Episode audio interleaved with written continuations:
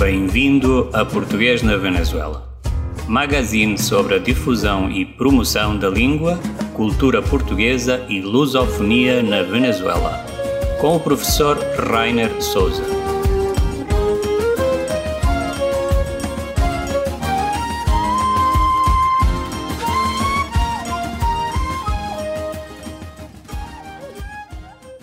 Bom dia, boa tarde, boa noite, depende da hora que nos estiverem a ouvir. Bem-vindos a este programa especial do dia de hoje, é dia 29 de abril do ano 2021. É, hoje dedicado à, àquela efeméride, àquela celebração do, da próxima semana, dia 5 de maio, Dia Mundial da Língua Portuguesa.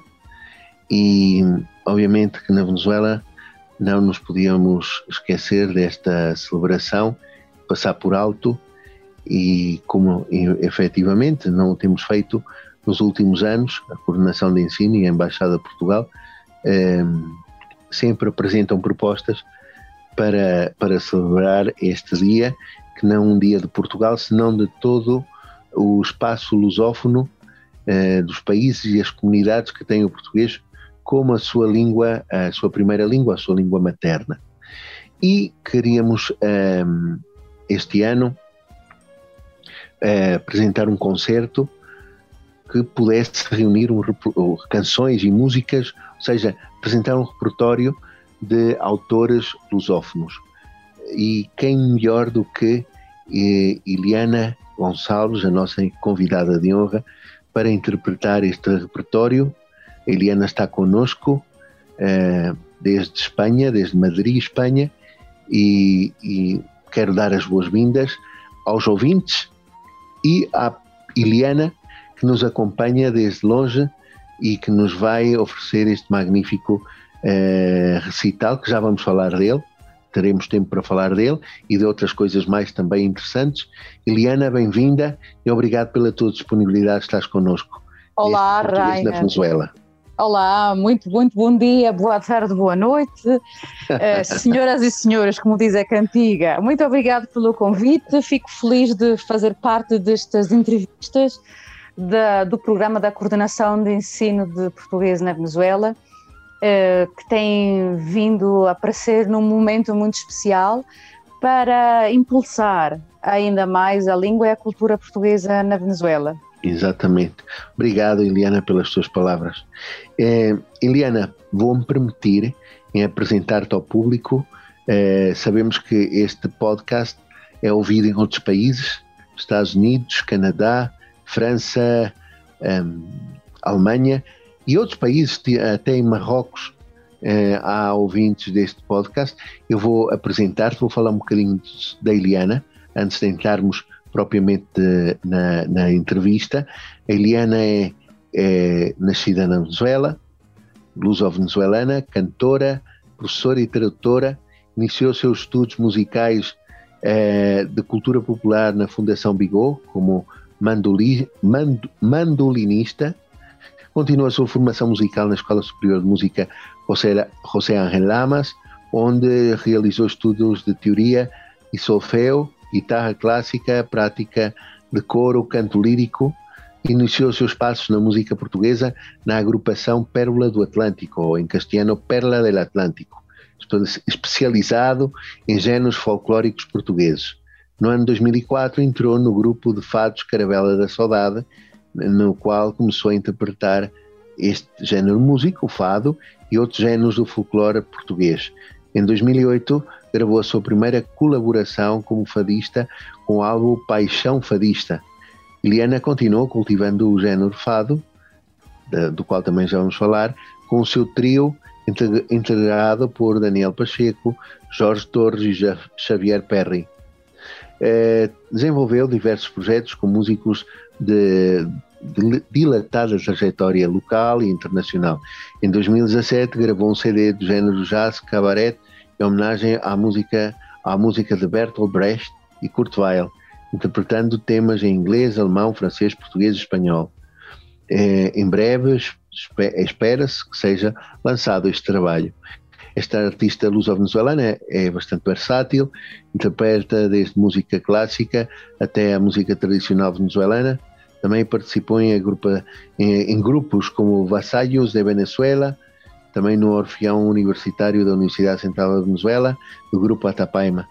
É, foi solista, ou tem sido solista, convidada em várias ocasiões, em especial em recitais de obras clássicas contemporâneas e do próprio género do fado, acompanhada de várias orquestras na Venezuela, como a Orquestra Sinfónica Municipal de Caracas, sob a direção do maestro Rodolfo Sanglibeni, e da Orquestra Sinfónica da Venezuela, dirigida pelos maestros Aquiles Hernández e Pedro López.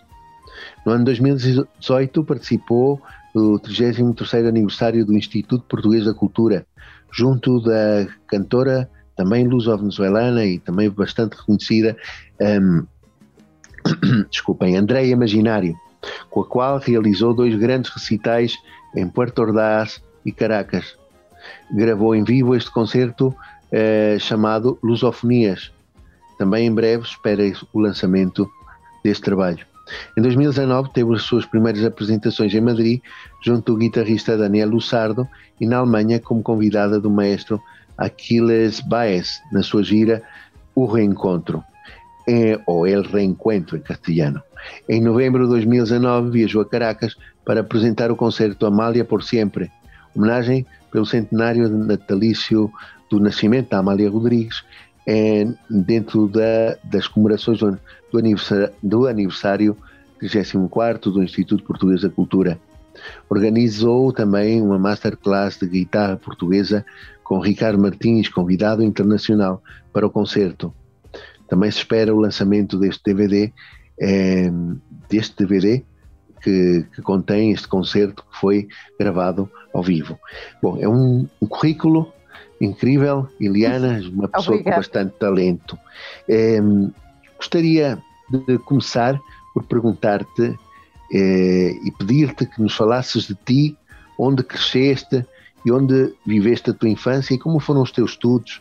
Sei que eh, nasceste no seio de uma família portuguesa, de, de, imigrantes portugueses na Venezuela. Gostaria, gostaria que falasse um pouco de ti. Bom, o meu, o meu nome completo é Iliana Maria Gonçalves da Silva. O, nasci na cidade de Caracas, na capital da Venezuela. Os meus pais são madeirenses. Uh, a minha mãe é da freguesia da Madalena do Mar, Conselho da Ponta de Sol e o meu pai é do Arco da Calheta, uh, do sítio da Chata de Santo Antão. Então acho que apanhei um bocado de, dos vilões da montanha e das peixeiras, das sereias do mar. Uhum. Uh, embora cresci na minha infância na cidade de Caracas, junto com os meus pais e os meus dois irmãos, Nelson e Gilberto. É, na nossa casa ouvia-se muita música todo o tempo, não somente em português, mas também em espanhol, as canções em inglês, e os meus pais gostavam muito das músicas mexicanas. Uh, vivi na cidade de Caracas, fui à escola com uma miúda normal, com os seus amigos, gostava de brincar a bola, jogar o beisebol com os meus irmãos, porque eu era a única, a única menina que havia na, na, naquela zona e a minha família não tem sido, não era muito grande. Mas comecei a estudar na escola e comecei a cantar e comecei a cantar, comecei, comecei, desculpem, comecei a cantar num agrupamento de uma igreja e depois uh, os professores na escola achavam que eu tinha uma inclinação especial pela música, pelo teatro, e então sempre fazia as obras do fim do ano ou do Natal. E comecei depois com a idade de 12 anos, a estudar música formalmente, como tu liste no meu currículo, nos, eh, na Casa da Música da Fundação Bigode. E lá comecei de experimentar com a música venezuelana e uh, pronto, a tocar os instrumentos tradicionais, não é? E só depois de muito tempo é que eu comecei de reparar na música portuguesa mais, mais profundamente. Fiz parte do agrupamento Pérola do Atlântico, onde eu aprendi a dançar e a cantar as músicas não somente da Madeira, mas também das regiões do, uh, de outras regiões de Portugal continental. E para o ano, sei lá, volta do 2000, 2004, 2005, conheci o Evaristo Vieira, que era o, o diretor do agrupamento Caravelo da Saudade. Só foi lá pela primeira vez que experimentei cantar fados. Na minha casa, a minha mãe gostava muito de ouvir, mas eu achava que isto é uma música muito triste e não sei, não, não dava bem com a minha personalidade, porque eu sempre fui uma pessoa muito um, barulhenta, gosto muito de fazer festas e ter amizades e tal, mas uh, apaixonei-me por fado também por uns amigos venezuelanos quando eu comecei a estudar na universidade, comecei os meus estudos de línguas e os amigos do Orfeão Universitário disseram: Oh, viemos agora de Portugal, fizemos um, um, uma turnê internacional muito importante, tens que ouvir esta música, tu és portuguesa, gostas de cantar, cantas bem. E então foi assim que eu comecei a aprender as primeiras canções em português. Uhum. Que bom. E, pronto, e, assim. e, e, como é que foi a tua aprendizagem do português? Ou seja, foi basicamente em casa, porque na tua casa falava-se português. Na minha casa falava-se muito português, mas a minha mãe sempre hum, queria, queria que nós falássemos bem o português para não ter problemas na escola. É, hum. Este que hoje em dia chama-se o bullying, que é do inglês. Uhum. É, a mãe não queria que nós, eh, as, as crianças, brincassem com nós no sentido de dizer: Oh, tu falas muito estranho, tu, o teu falar é muito esquisito. Mas eu tive sempre aquele gosto para, pelo aquilo que se ouvia, ouvia-se diferente. E então eu começava a ler as cartas dos meus avós, das minhas tias, dos primos que estavam na Madeira, ou então nos outros países, na Alemanha, por exemplo, que falavam, falávamos ao telefone em português e eu começava a traduzir. E eu perguntava à mãe, como é que se diz isto e como é que se diz aquilo? E em espanhol é assim, mas como é em português? E então eu começava assim a fazer imitações das canções que os meus pais ouviam. Eles hum. achavam, achavam engraçado, mas foi depois com o tempo que eu compreendi que eu tinha um, um gosto especial pelas línguas e por isso que fui à universidade e tirei o curso de alemão e de inglês. E só assim é que eu comecei a falar português, também com a música, gosto muito da leitura e na minha casa também havia livros de história de Portugal e começava a ler muito, era muito, muito curiosa e, e no primeira vez, da primeira vez que fui fazer uma viagem eh, tinha 12 anos e fomos até a Ilha da Madeira e foi ali que eu comecei a experimentar a língua de outra maneira que eu fazia erros, faço ainda hoje, por, hoje em dia. Mas eu não me importava, porque eu perguntava: ok, isto é um erro, mas como é que é correto? E as pessoas corrigiam-me, diziam: podes ser assim, ou desta maneira, ou de outra, e então foi assim que comecei a aprender mais palavras. Uhum. Já, uma, já, já agora uma, uma curiosidade, porque eu também sou, eu, eu também estudei o mesmo que tu estudaste, inglês uhum. e alemão, mas foi na Universidade de, da Universidade de, de, Aveiro, em Portugal. Uhum. E hum, eu gostava, eu, eu no, na, no, falar um bocadinho de mim, na, naquilo que chamam o bachillerato, uhum. não, gostava, não gostava muito de línguas estrangeiras, realmente. Eh, mas entrei em inglês e alemão, olha, foi uma aventura e gostei. Depois gostei muito das línguas estrangeiras, sobretudo da, uh, além da língua da, da, da aquisição das línguas, uh, gostava muito da parte cultural e da parte da linguística. Uhum. E o é alemão. É sim, o alemão é uma língua que na Europa, é, é, dentro do contexto europeu, tem sido uma, uma língua de relevo, porque é a língua de um país com bastante força, que é a Alemanha, em termos económicos e políticos. O que é que te chamou a atenção para aprenderes alemão? É uma, é uma pergunta já agora. Os, os, os, os, ouvintes poderão também fazer essa pergunta. Luso-descendente, porque a mim, a mim gostei do alemão porque eu entrei no alemão também porque quando morava em Portugal cheguei a visitar a Alemanha no verão.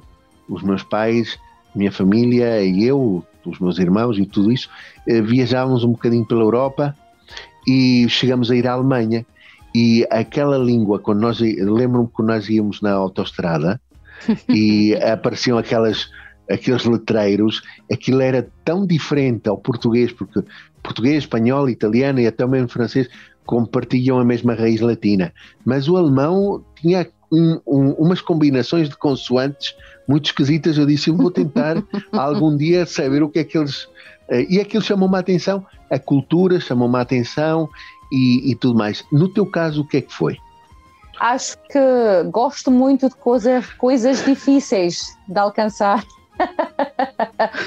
grande, eu sou uma pessoa que gosto, tenho muitas ambições na vida e de, pela primeira vez que eu vi aquela língua foi porque o, o irmão mais miúdo da minha mãe migrou para a Alemanha há muitos anos e ele, uh, ele chama-se Jaime, que é o meu tio, e eu gosto imenso dele. Ele foi assim que ele ouvia falar, ele com a minha mãe, ou ele então escrevia cartas, mas não percebia nada daquilo, minha mãe também não fala alemão. E depois, só quando eu comecei a estudar na universidade, diz, bom, eu acho que vou falar esta língua, ele veio fazer férias à Venezuela para o ano 99, e eu ouvi a língua pela primeira vez e eu sentia-me frustrada porque eu queria, não conseguia falar com a minha tia nem com o meu primo, embora era uma criança, mas enfim. E eu achei aquela língua, aquele sotaque forte, mas de toda maneira muito interessante. E eu sempre gostei de coisas difíceis. E e diz, olha, tinha 14 anos na altura e diz, vou tentar uh, aprender esta língua só tirar o curso da universidade. E assim é que foi. Não foi um, um caminho fácil, foi mesmo um caminho de pedras, mas tem dado muitas satisfações, porque é uma língua, por acaso, muito complicada, mas uh, também tem uma, um, uma coisa especial, eu não, não consigo explicar. Eu acho que a, a possibilidade de nós podermos exprimir em diferentes línguas faz com que a pessoa também fique com uma imagem um, ainda mais ampla, maior do mundo. E, e, eu acho que muitos poetas, uh, por causa da história também, tem sido muito interessante o desenvolvimento desta língua, não somente na Europa, mas também na Venezuela. E tive então a oportunidade de estudar na, na minha universidade, a Universidade Central de Venezuela. Tua alma mater minha alma mater, o lugar onde eu fiz as mais grandes amizades e também apaixonei-me pela música. Eu compreendi muitas coisas lá, tive a oportunidade também de uh, compartilhar no ambiente europeu, na escola de idiomas modernos da minha faculdade, onde era possível então ouvir francês, o alemão, o japonês, o italiano e espanhol. Então aquela mistura fez com que aquilo era um cantinho de Europa no Caribe e então achei que o alemão tinha muita.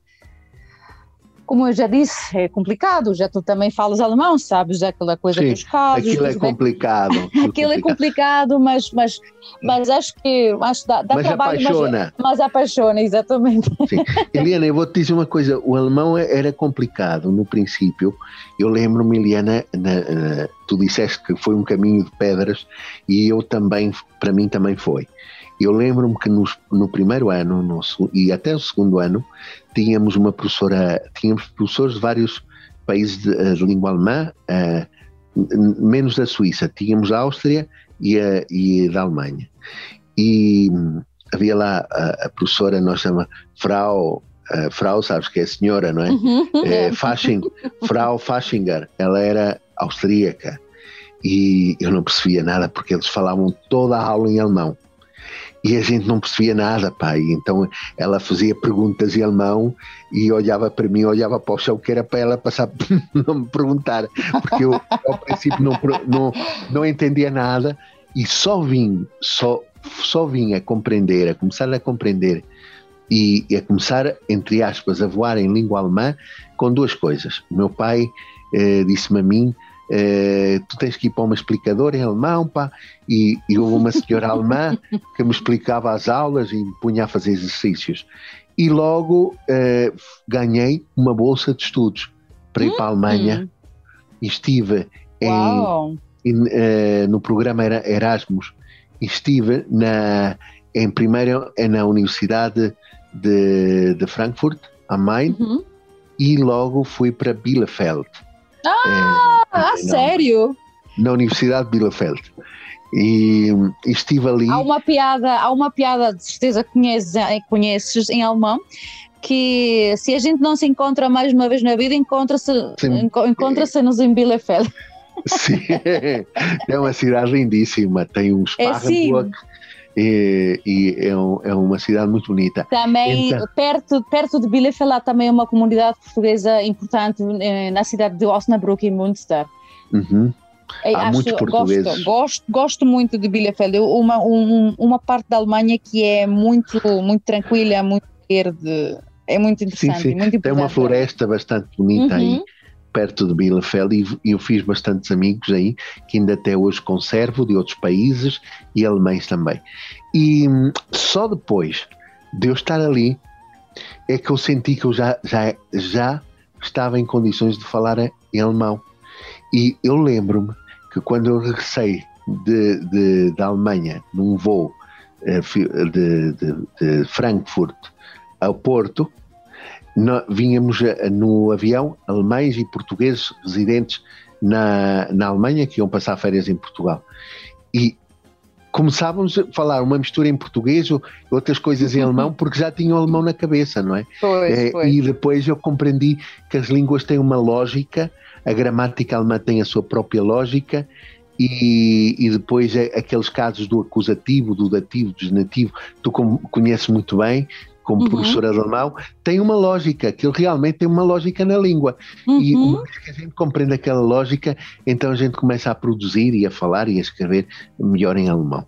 Mas, mas sabes é... o que eu acho, desculpa que eu estou a te interromper, mas é para, para, para dizermos uma coisa aos, nossos, aos teus ouvintes deste aos podcast, ouvintes. aos ouvintes deste, deste programa, que acho que é uma iniciativa muito importante que Portugal agora espalha-se pelo mundo uh, não somente por, pelo, pelo desporto, mas também pela música, pelas, com a ajuda das novas tecnologias, mas ainda mais com o poder da, da, da força da língua, da palavra. E isso é uma coisa que os alemães têm feito muito bem há muito tempo com os seus institutos de ensino e vocês agora no, na Venezuela, no caso particular da coordenação de ensino de português para a Venezuela, acho que é um programa muito importante porque no princípio, quando uma pessoa começa a aprender línguas, eh, não sabe aonde que vai o caminho, é como o fado.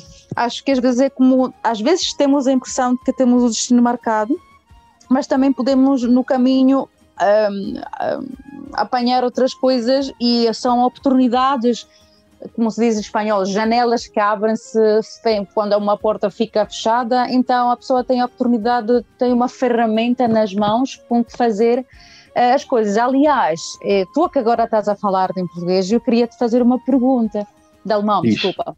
Por exemplo, se tu podes dizer, uh, qual é a parte do teu corpo com que tu podes dizer o alemão está na minha cabeça, o espanhol está na minha barriga, o português está no meu coração.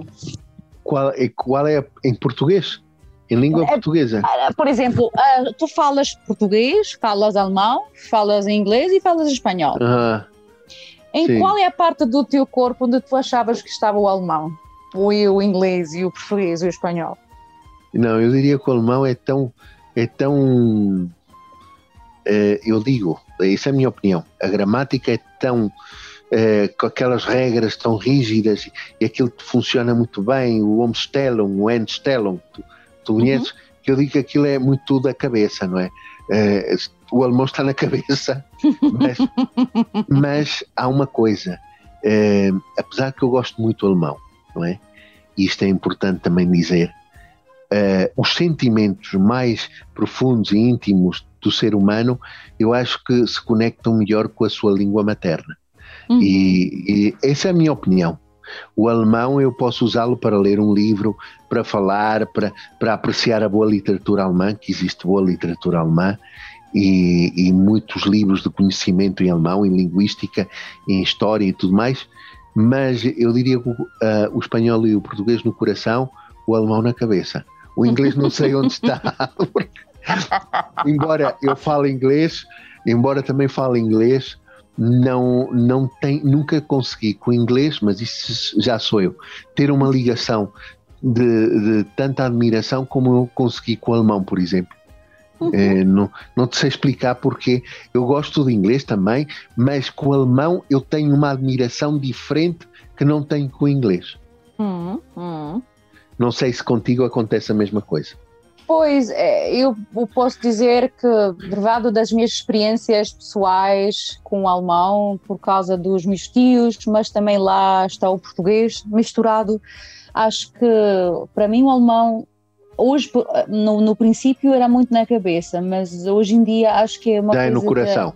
já fica no coração. O meu coração tem, tem pedacinhos pequeninos para cada, para cada língua, mas eu acho que, por exemplo, o espanhol e o português também fazem uma mistura muito especial e para mim eles estão no comer, na uhum. boca e na voz, porque embora eu possa cantar, fez um projeto muito interessante de músicas para a homenagem do Kurt Weill e Bertolt Brecht, uh, acho que é, é uma, foi uma experiência muito interessante, mas eu acho que o português fica na minha garganta, embora eu, seja a língua que seja que eu vou cantar, acho que o português está na minha garganta, o espanhol, por exemplo, no meu coração também com o alemão, e já o inglês acho que fica nas mãos, ou às vezes então na cabeça, porque às vezes é complicado fazer, a, às vezes queres dizer uma coisa numa língua e vem até outra, mas, mas enfim, sim. acho que é, é, é um babel interessante.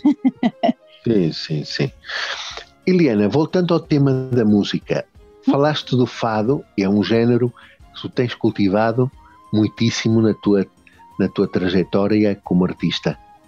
É, o que é que há no, no, fado? Tu, és, tu disseste, sou uma pessoa alegre, não é? És uma pessoa alegre. O que é que há no, o que é que há no fado que te, que te, te atraiu e te continua a atrair tanto? Eu acho que é a verdade. Uh, a verdade, quando uma pessoa abre o coração, seja numa experiência com a família, com a perda de, da terra, a saudade, uh, as, as romarias, uh, uh, uma, é como uma marca, é como um sinal, aquela coisa que nasce com uma pessoa e faz que tu te sintas parte de um, de um coletivo. Acho que o português para mim é cantar, as canções em português cantam verdade, cantam, cantam emoção, cantam o colo da minha mãe, ou eu no colo da minha mãe. É, e não somente o fado, senão as outras canções em português, acho que têm uma coisa muito emocional e muito, uma ligação muito importante para mim.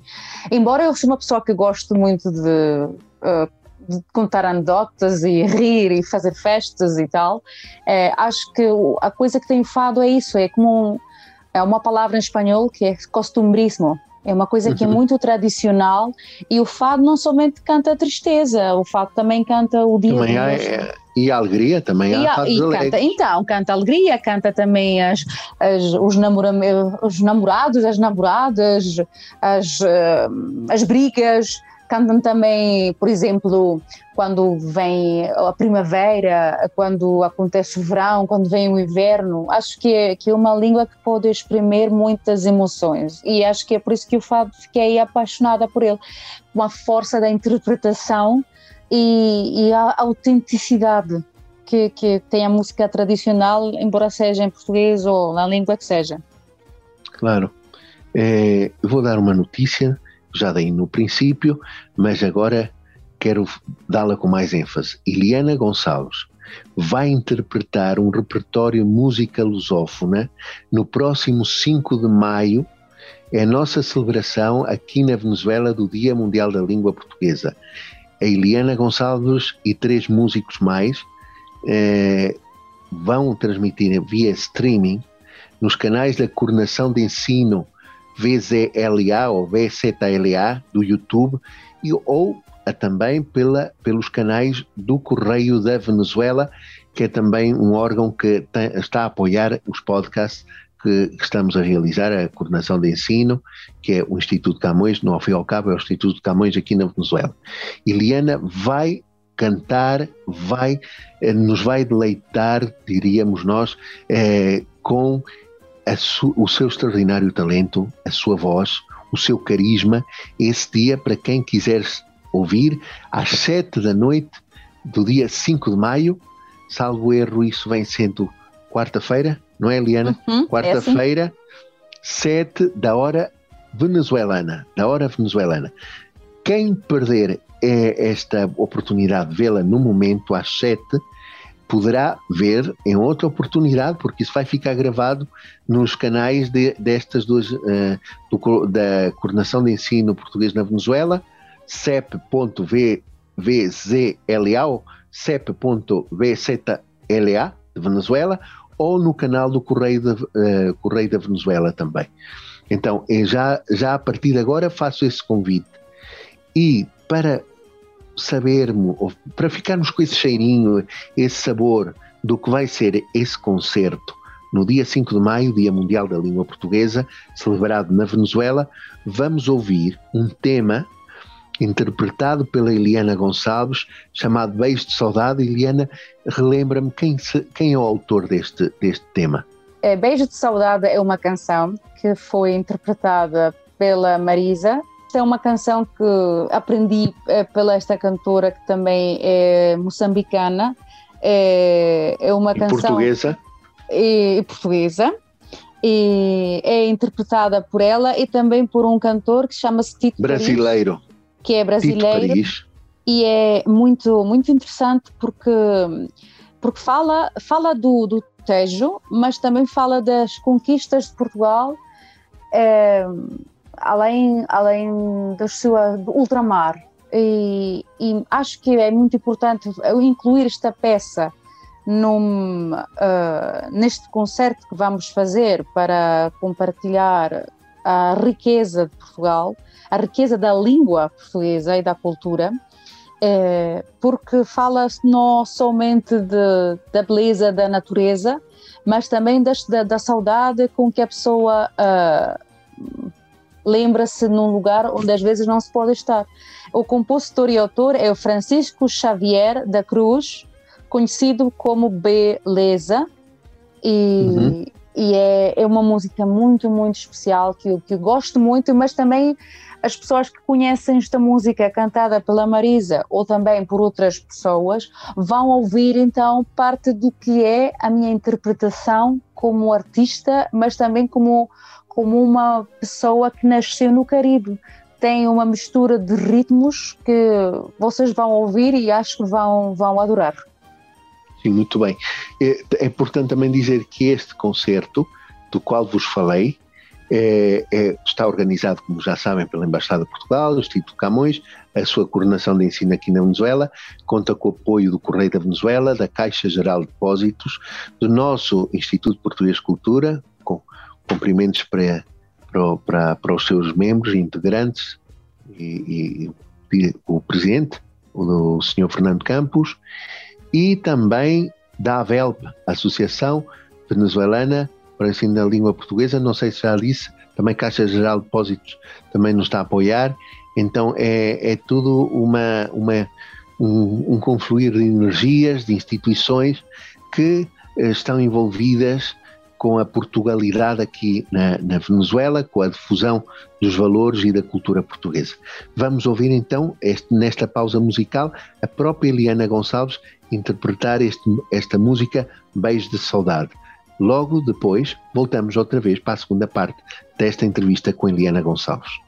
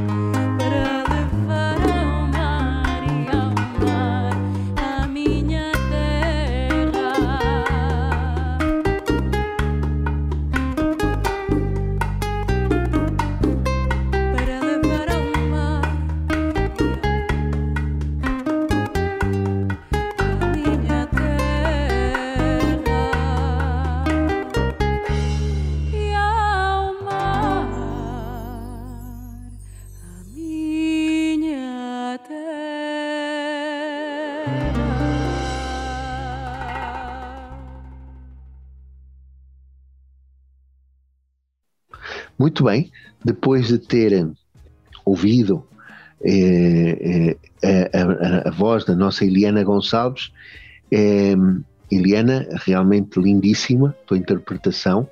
Uma vez mais, parabéns pelo teu talento.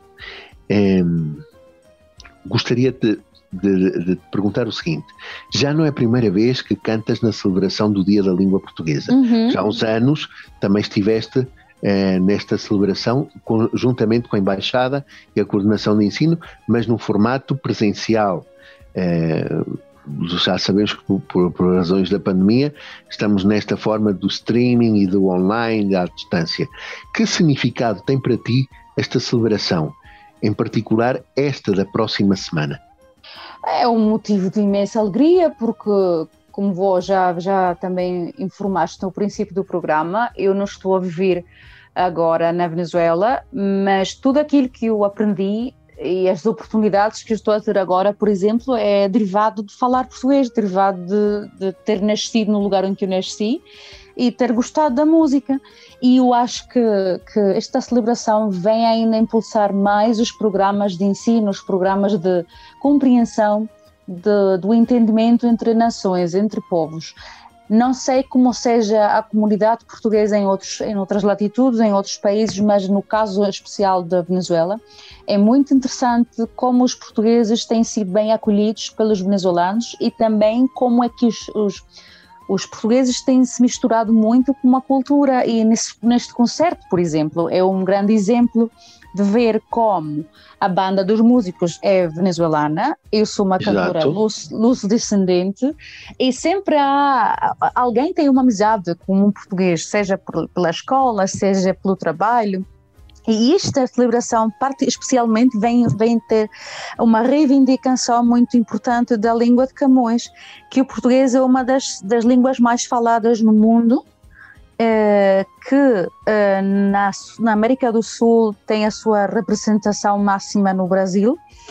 É, acho que é, é como uma, uma bandeira de, de, de abraçar as culturas e as diversas expressões da língua portuguesa, mas não somente pela pelo espelho ou pelo marco europeu, hum, mas também uh, o sabor do Brasil, com as suas misturas, com as suas uh, contribuições.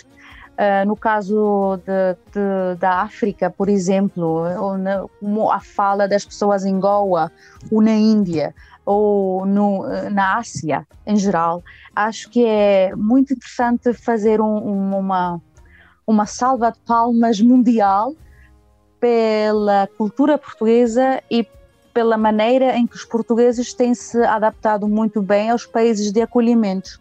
Uhum.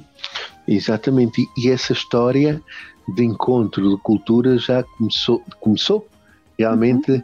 é, em 1415, quando os portugueses chegam a Ceuta e de Ceuta vão descendo pela costa africana, depois o objetivo é chegar à Índia e depois descobrem o Brasil, enfim, começam a, a espalhar-se, os portugueses começam a espalhar-se pelo, pelo, pela, pela, pelo, por todo o planeta, não é? Pelo, uhum. pelo globo uh, terrestre e vão levando a sua língua e essa língua em contacto com outros povos vai adquirindo outras nuances, outras, que é o caso do Brasil, o português falado em África, mas é tudo a mesma língua, é o mesmo português, mas como tu disseste, com ritmos e sabores diferentes. É uma e... razão de orgulho quando, por exemplo, eu, por causa do, da minha faceta como professora, tenho a oportunidade de visitar países como a Suíça, por exemplo, e só ouvir uma pessoa, a pessoa pode a, ah, pelo, pelo rosto, às vezes, onde é que uma pessoa vem, mas se ainda por cima a pessoa abre a boca e fala português, é uma alegria imensa. É como quando uma pessoa fala espanhol e estás no estrangeiro e ouves, ah, então tu és venezuelano ou tu és espanhol, porque consegues conectar emocionalmente com aquilo, mas acontece no meu caso especial particular quando eu ouço uma pessoa falar em português, é arrepia até, até a pele arrepia. É, é, é uma coisa que, que, eu não consigo explicar. E eu acho que é por isso que eu fiquei tão apaixonada pela música eh, em português, não somente o fado, mas também as canções brasileiras, as, os êxitos que, que fizemos uma, uma compilação para este concerto, concerto, por exemplo, que acho que vai ser um, um documento importante é, para as pessoas que não conhecem, não têm experiência a ouvir músicas em português que tenham sido feitas em outros países distintos a Portugal ou Brasil. Uhum. É, o que é que há mais de rico? O que é, o que é que tu, tu, o que é que tu encontras de mais rico dentro da lusofonia, da, das culturas lusófonas, na tua opinião? E de que maneira este repertório eh, te fez refletir sobre isso? As cores, as cores e as formas de expressão, de expressão que tem o português em todos os cantos do mundo onde os portugueses uh, levaram a sua língua e a sua cultura. É, acho que nesta seleção de músicas para este concerto fizemos misturas de músicas de Brasil com músicas que ficam à, à fronteira com o Uruguai Paraguai, Fizemos também músicas de Angola, fizemos músicas de Goa, fizemos músicas de, do centro do Brasil, fizemos músicas das ilhas de Portugal, mas ainda por cima misturadas com o adereço do Caribe.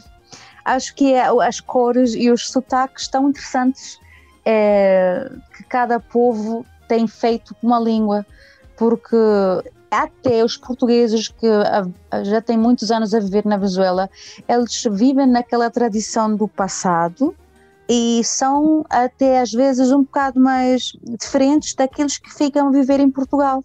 Eles adaptam-se ao lugar de, de a cultura de acolhimento e então deriva-se uma, uma nova forma de expressão.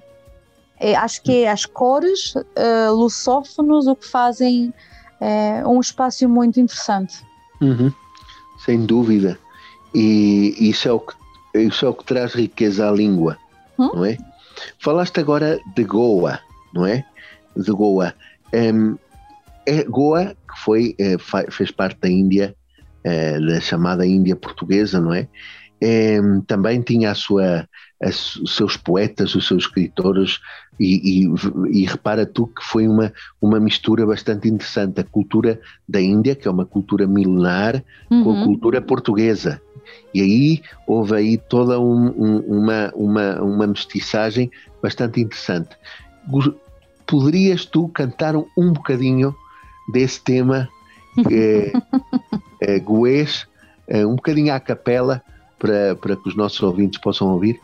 Ok, eu que eu, eu gosto de cantar eh, e eu acho que por acaso é uma das canções mais lindas do nosso repertório atual para este concerto.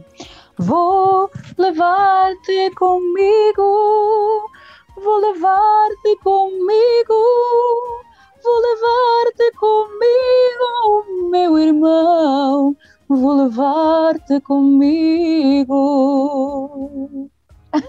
Muito bem, muito bem. Muito bem. Olha, uma última mensagem que gostarias de deixar a todos aqueles que nos ouvem, ouvintes, ao mesmo tempo um convite da tua parte para ouvir este concerto no dia 5 de maio, às 7 da noite, pelos canais da Coordenação de Ensino e do Correio da Venezuela. É, obrigada pela grande oportunidade de estas instituições que fazem vida, cultura uh, e tudo possível porque o português exista na Venezuela.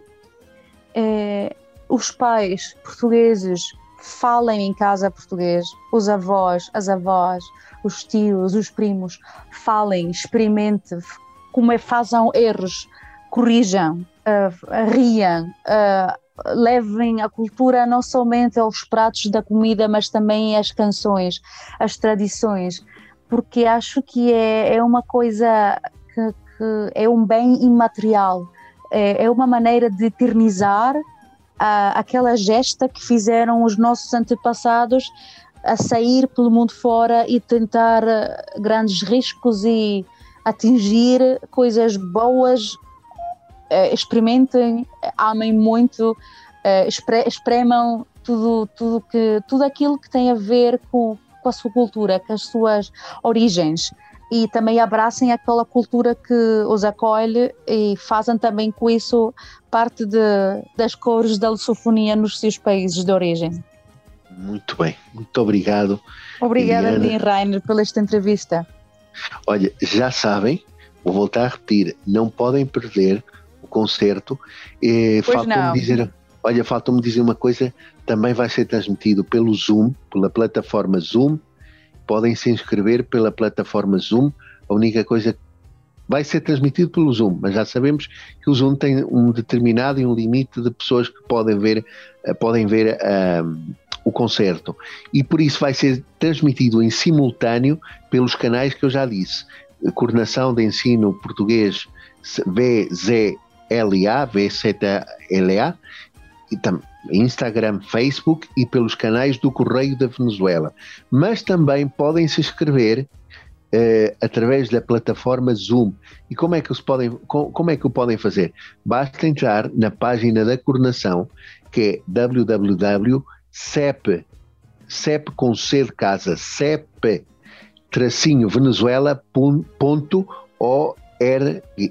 ou em castelhano, www.cep-venezuela.org.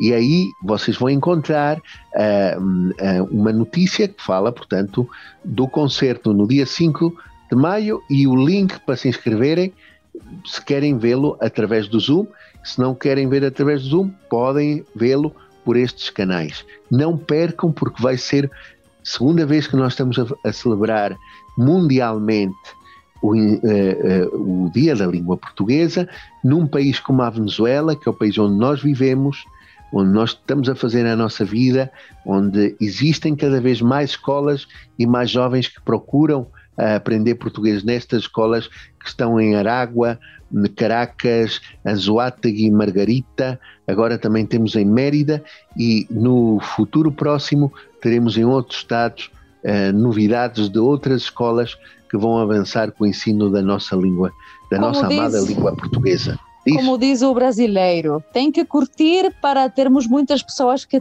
desfrutem deste concerto. Claro que sim.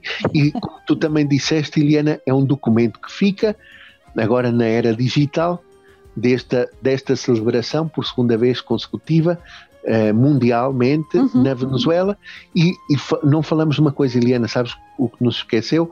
Dizer o leitmotiv deste concerto, que são uns versos de Fernando Pessoa. Tu te lembras qual é? É, de sonhar ninguém se cansa de sonhar ninguém se cansa. E é, foram umas palavras de Fernando Pessoa, um dos poetas, um dos maiores poetas uh, da língua portuguesa e universais, de sonhar ninguém se cansa em castelhano. Como poderíamos traduzir isto, Eliana? De sonhar nadie se cansa. Exatamente. E é verdade, não é, Eliana? De sonhar ninguém se cansa. É assim, é, é, é, por causa, é, por, é por causa dos sonhos que a gente estamos aqui a fazer este verdade. concerto e a fazer, a fazer o trabalho de espalhar a cultura pelo mundo inteiro. Exatamente. Não percam, de sonhar ninguém se cansa, de sonhar nadie se cansa.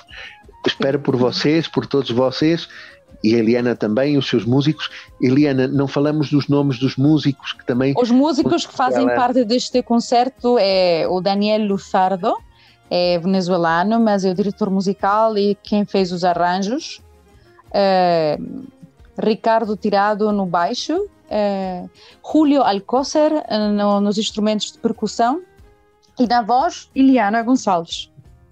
Exatamente, aqui está, é como dizemos aqui em Venezuela, a plantilha comple completa deste lindíssimo concerto que não podemos faltar, não, não podemos faltar de ouvir. E também faltou outra coisa também muito importante no fim a participação de estudantes de língua portuguesa a declamarem alguns poemas de autores diversos do mundo lusófono eh, de diferentes escolas venezuelanas que também nos vão deliciar com o seu português estão a aprender, hein? são miúdos que estão a aprender e vão declamar e vão dar o seu melhor eh, ao público venezuelano, português, os que quiserem ouvir, a declamarem autores lusófonos desde o Brasil até Macau, de Macau até Lisboa, em Portugal, passando Quero... por Moçambique, vocês vão adorar. Eu quero, também, eu quero também aproveitar este espaço de agradecimento, não somente à coordenação de ensino de português na Venezuela, na tua pessoa, Rainer de Souza, eh, mas também na pessoa de Fernando uh, o diretor do Instituto Português da Cultura, do embaixador de, da República Portuguesa na Venezuela, mas também as pessoas que têm feito muito por animar este concerto, uh, as pessoas que têm feito a prensa, é, Patrícia Aloy e a sua Sem equipa. Dúvida. É, também na pessoa de Raimundo Nieves, que foi o engenheiro de som, que fez as captações de áudio do concerto, e também do Jaime Maciot, que foi a pessoa que fez com a sua câmara maravilhas deste, deste beleza de concerto. E as pessoas têm ajudado também a fazer os reels e os vídeos do, do da YouTube, a minha grande amiga Cessa e o meu grande amigo Luís, Uh, todas as pessoas que fazem vida e que ficam também apaixonados pela música em português, muito obrigado e muito obrigada por este maravilhoso espaço de divulgação da língua e da cultura portuguesa. Sim.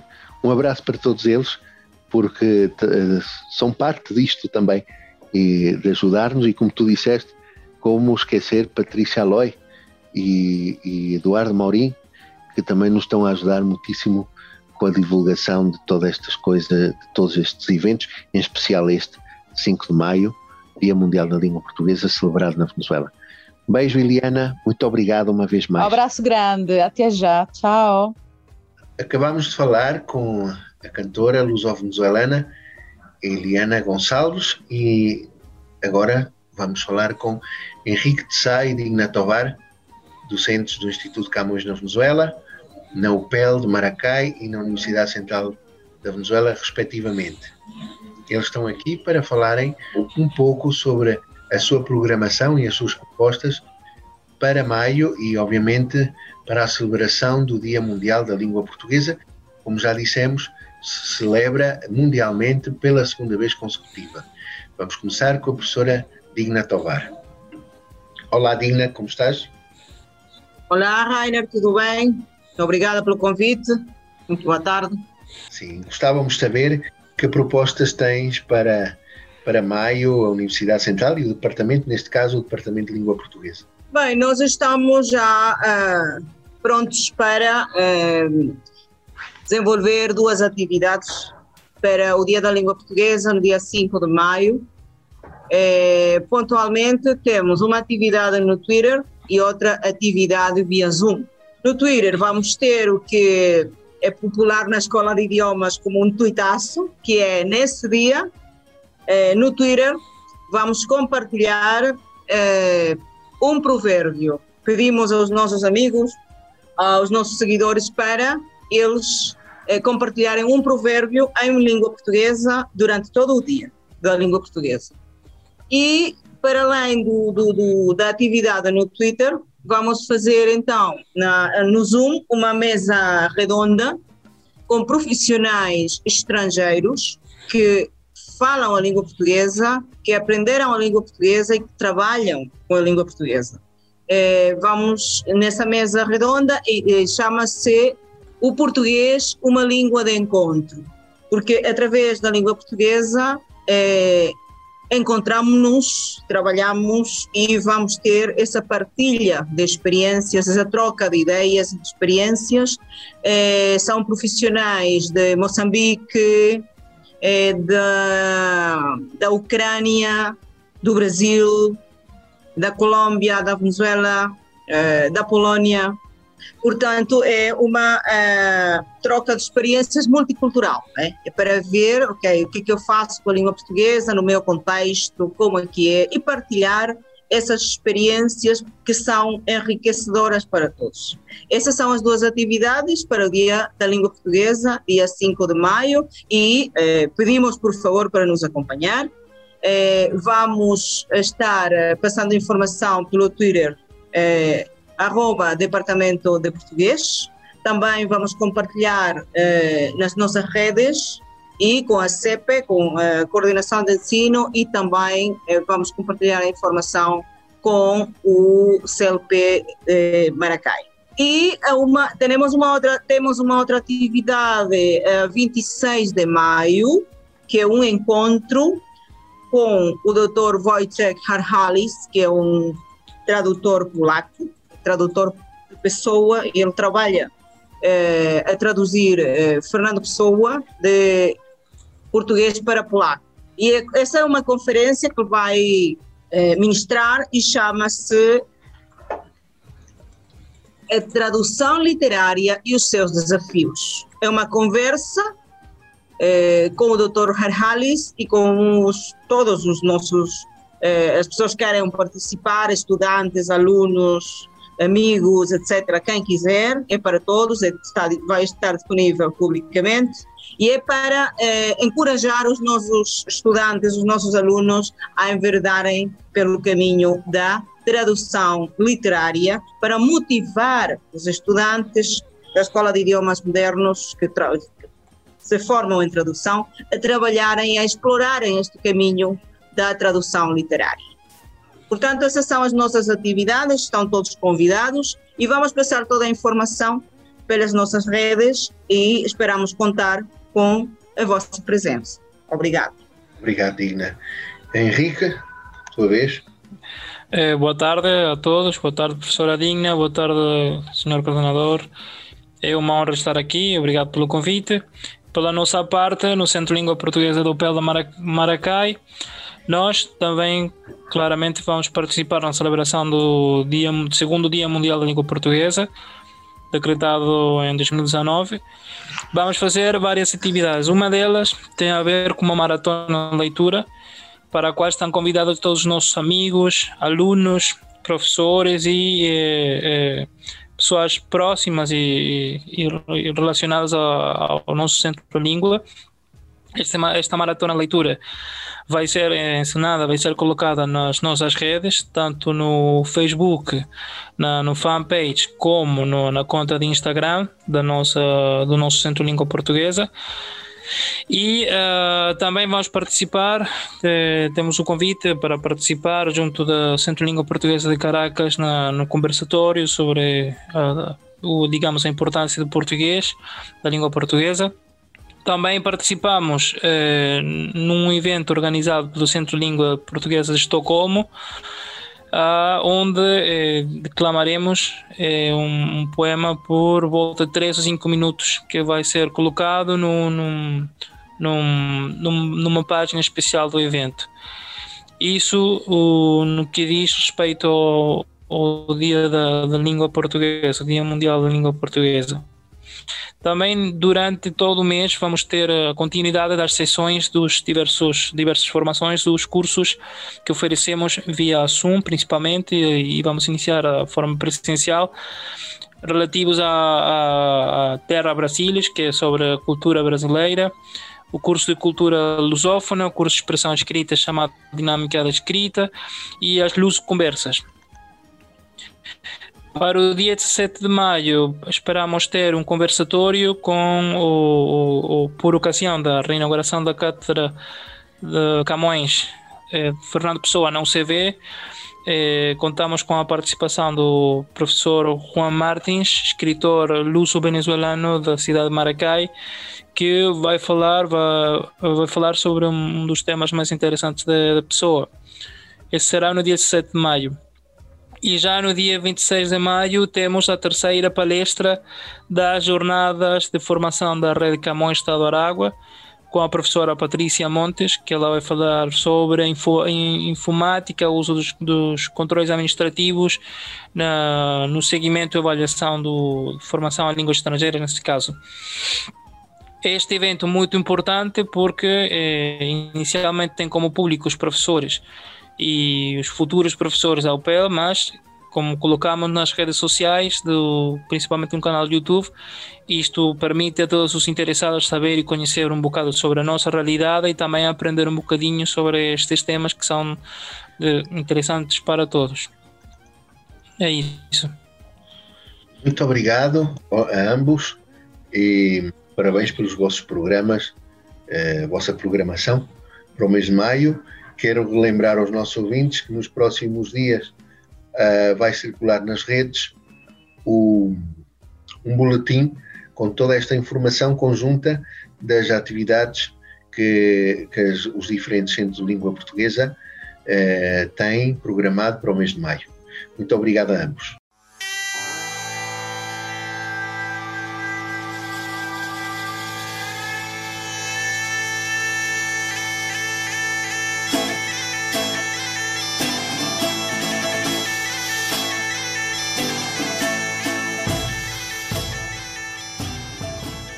Nesta oportunidade, no lugar da história, falaremos sobre as lutas que foram travadas por D. Afonso Henriques para o reconhecimento do Reino de Portugal.